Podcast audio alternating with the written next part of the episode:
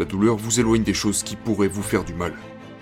Mais cela met en place un puzzle, qui est que si le but de la douleur est de les éviter, pourquoi les recherchons-nous parfois?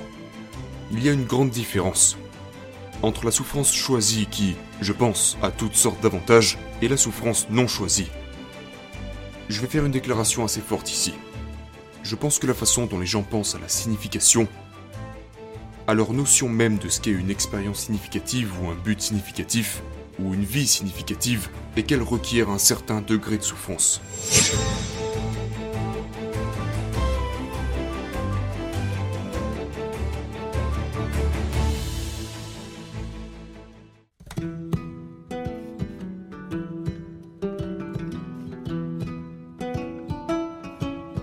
Si vous voulez vivre une vie pleine de sens, vous devez choisir, dans une certaine mesure, une vie de souffrance.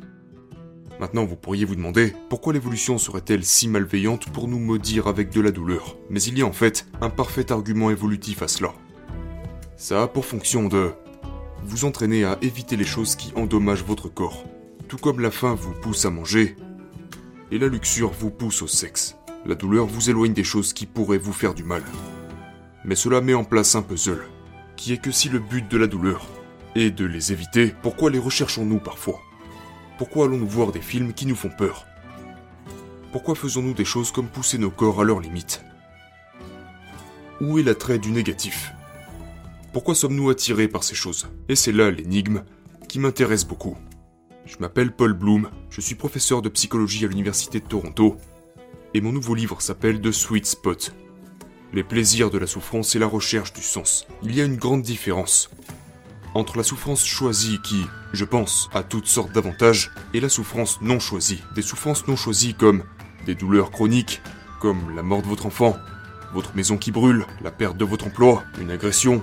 Parfois, ces choses peuvent vous renforcer. Parfois, elles peuvent vous construire spirituellement, émotionnellement ou même physiquement. Mais la plupart du temps, ces choses sont mauvaises pour vous. Alors évitez-les. Si vous le pouvez, évitez-les. Je pense que la vraie valeur de la vie, que la vraie richesse se trouve dans la souffrance choisie. Alan Watts a cette merveilleuse histoire qu'il raconte. Il dit Imaginez que vous allez dormir une nuit et que vous vous retrouvez dans un rêve lucide. Que vous pouvez rêver ce que vous voulez, toutes sortes de joies, de plaisirs, toutes les expériences que vous voulez. Si vous pouvez le rêver, alors vous pouvez le vivre. Puis vous vous réveillez le lendemain matin, et puis la prochaine fois que vous allez dormir, vous pourrez à nouveau faire le rêve que vous voulez. Une fois encore, c'est un rêve lucide, et à nouveau, vous explorez le plaisir et toutes sortes d'excitations. Mais tôt ou tard, Alan Watts souligne que vous allez vous lasser de tout ça.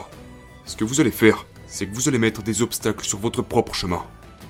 Vous allez mettre en place la possibilité d'un échec. Vous allez vous confronter à des situations où vous pouvez échouer. Parce que si vous n'échouez pas, alors vos succès ne veulent rien dire. Et bientôt vous vous retrouverez à vivre une vie de complexité, de lutte et de douleur. Et puis il dit que vous vivrez une vie semblable à celle que vous vivez maintenant. Il y a une profonde perspicacité ici, qui est que les bonnes choses de la vie n'ont de sens que par rapport aux mauvaises choses. Si vous gagnez toutes les compétitions auxquelles vous participez, il n'y a pas de plaisir à cela. Vous devez avoir la possibilité d'échouer. Si toutes vos expériences sont positives, alors elles cessent d'être positives. Vous avez aussi besoin de négatifs. D'un point de vue darwinien, ce n'est pas un mystère que nous recherchons de la bonne nourriture, de la bonne compagnie ou toutes ces bonnes choses. Mais les gens font plus que ça. Souvent les gens choisissent également de souffrir. Et ils le font d'une manière plus ou moins intense. Donc tout en bas de ce spectre, on retrouve des choses comme des piments forts, comme travailler sur une grille de mots croisés, comme des saunas, films d'horreur. Courir jusqu'à ce que ça fasse mal. En remontant un peu, certaines personnes s'engagent volontairement dans des projets qui impliquent beaucoup de souffrance et de difficultés. Une personne qui décide d'avoir un enfant n'est pas consciente que cela va être difficile. Si vous étiez en si bonne forme que vous entraîner pour un triathlon était facile, ça n'aurait pas beaucoup de sens pour vous. Mais la difficulté fait partie intégrante des choses. C'est la douleur qui crée la valeur. Je m'intéresse depuis longtemps à la relation entre une vie qui a du sens et la souffrance choisie. Le sens, de manière générale, est intimement lié aux souffrances et aux difficultés les plus lourdes. J'irais même jusqu'à dire que, si ce n'est pas dur à un certain niveau, si quand vous regardez en arrière sur elle vous ne frémissez pas un petit peu, c'est que ce n'est probablement pas significatif. Une enquête a été réalisée sur plus d'un million de personnes, et le sondage posait la question quel est votre travail, et ensuite ils ont demandé à quel point votre travail est significatif? Et les emplois les plus significatifs n'étaient pas les emplois qui avaient un statut élevé, ni les emplois les mieux payés. C'étaient des emplois comme celui d'éducateur, comme celui de professionnels de la santé, des emplois dans l'armée, qui impliquent des batailles et des difficultés. Nous voyons donc dans nos vies tout un spectre de souffrances, qui part de choses si légères qu'elles méritent à peine ce nom. Vous savez, comme manger quelque chose d'épicé, ou travailler sur une grille de mots croisés. Je vais faire une déclaration assez forte ici.